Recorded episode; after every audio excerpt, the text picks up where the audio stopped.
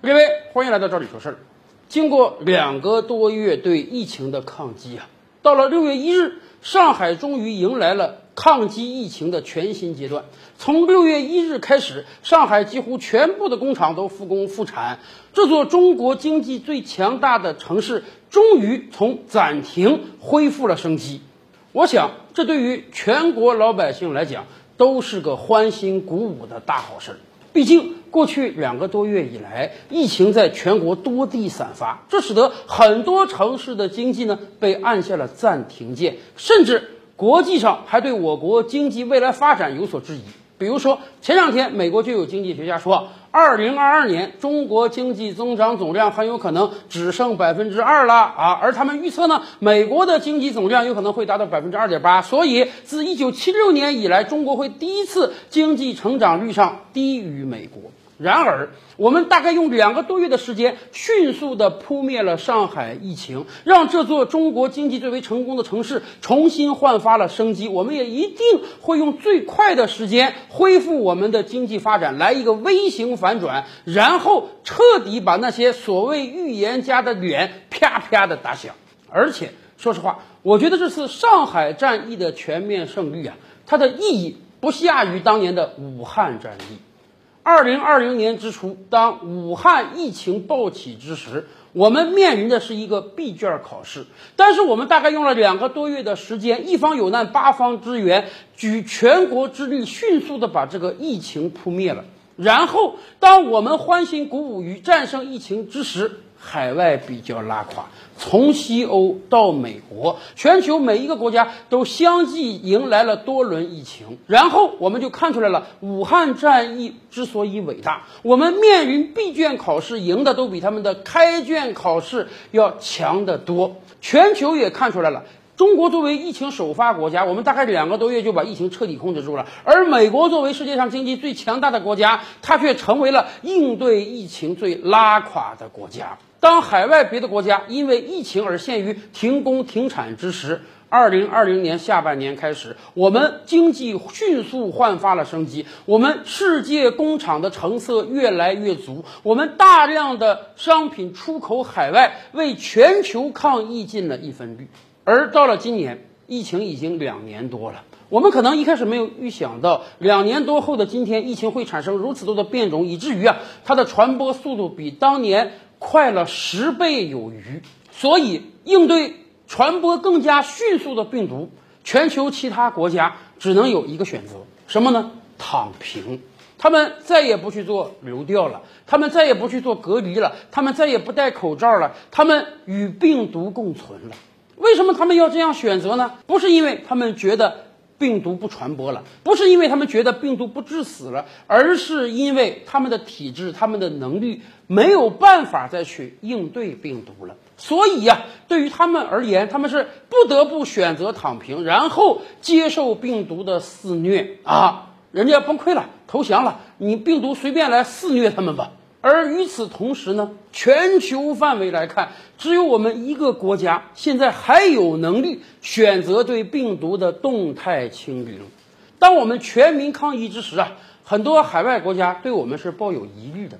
他们可能以为我们应对疫情跟他们一样拉垮，他们可能以为我们最终不得不败于这个奥密克戎的变种，所以人家在旁边等着看我们哈哈笑。他们说啊，你们莫不如像他们一样躺平，躺平之后也不封控了啊，也不封锁了，经济可以照常发展，这不好吗？然而事情不像他们说的那样，一方面我们有这样的能力，另一方面选择躺平那是极为痛苦的。我们举一个例子。在上海疫情爆发了一段时间之后，我国台湾疫情也爆发了。我国台湾很多人就受到了外国人的蛊惑，台湾今天也选择躺平了。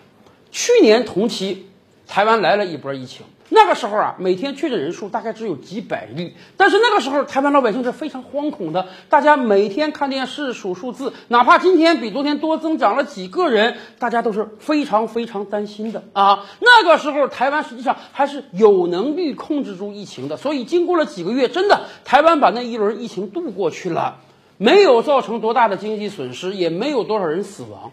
然而到了今年，短短时隔一年而已。台湾人已经失去勇气了，他们觉得应对奥密克戎，你不可能做到动态清零，你不可能像去年那样严防死守，把所有病毒的传播链彻底斩断。台湾从一开始就选择了躺平，甚至还有人一开始就说：“哎呀，这一轮疫情啊，台湾至少要感染个四五百万人，等这几百万人通通都感染完了之后，这轮疫情也就过去了。”所以，台湾没有必要像去年那样严防死守。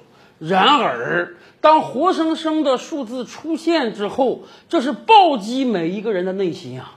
从每天确诊几千到一万，到三万，到五万，到九万。随着台湾每天数字确诊的越来越多，台湾的医疗资源也在被挤兑。更关键的是，还有很多人的死亡。到今天，台湾平均每天要死掉超过一百个人，这还只是开始啊！因为病毒的传播还没有达到高峰，人的死亡有一定的滞后性。更关键的是，并不是像有些欧美人说的那样啊，只有七八十岁以上有大量慢性病的人死亡。今天台湾有很多青少年的死亡，甚至有很多婴幼儿的死亡。有时候我真是很体谅台湾家长们的。作为一个普通的台湾家长，家中可能有四五岁的小孩子。台湾的小孩是不打疫苗的，所以他们没有任何防护。这些小孩还要不要上学？要不要上幼儿园？这些小孩很有可能，你今天早上高高兴兴的把孩子送到幼儿园里，晚上突然之间孩子就莫名其妙的感染了，而且你没有任何办法救治。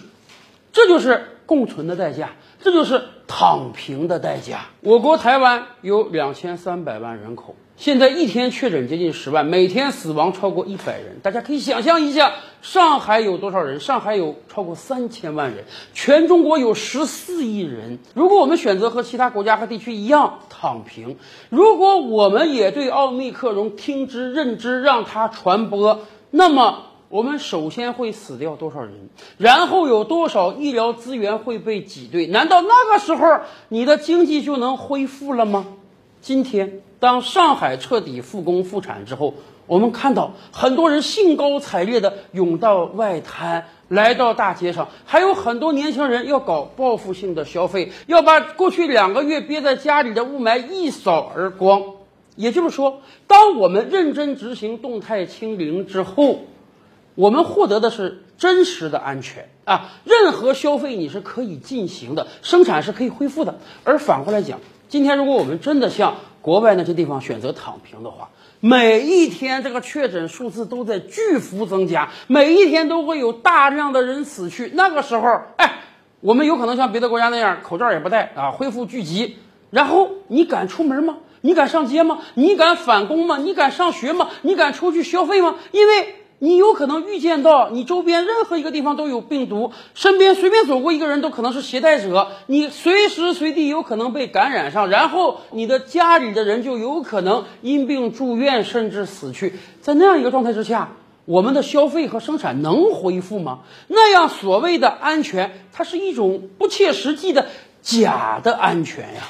所以我说，这次上海的抗疫成功，它是有着巨大意义的。它向全世界证明，即便像奥密克戎这样的变种，它传播速度特别快，我们也有能力把它控制下来。而且在控制它的过程中，我们也已经找到了全新的方法。比如说，武汉疫情之时，我们制定了各种各样的流调方案、管控密接的方案，而奥密克戎传播速度太快。所以啊，我们现在开始了常态化的核酸检测。现在很多城市都已经有了，有的城市规定四十八小时检一次，有的城市规定七十二小时检一次，有的城市规定一个星期检测一次。为什么？因为奥密克戎潜伏期太长，传播速度太快，好吗？那我们就拿出全新的方式来应对。确实，常态化核酸检测是要花钱的，每个人要花三四块钱，一百万人就是三四百万，一千万人就是三四千万。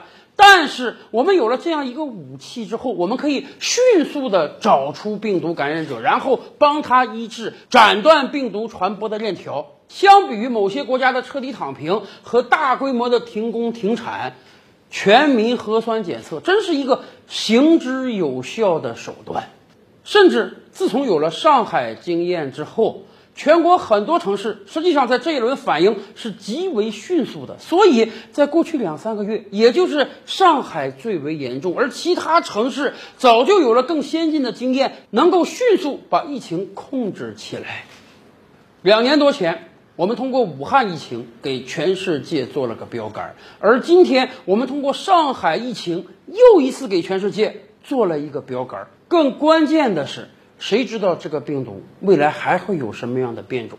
对于海外很多国家而言，他们今天貌似选择了躺平，可以和病毒共存了。可未来一旦病毒稍有异变种，致死率提高，那么他们会迎来一个多么悲催的未来？而只有我们选择动态清零之后，我们才保障了最广大人民最根本的安全呀。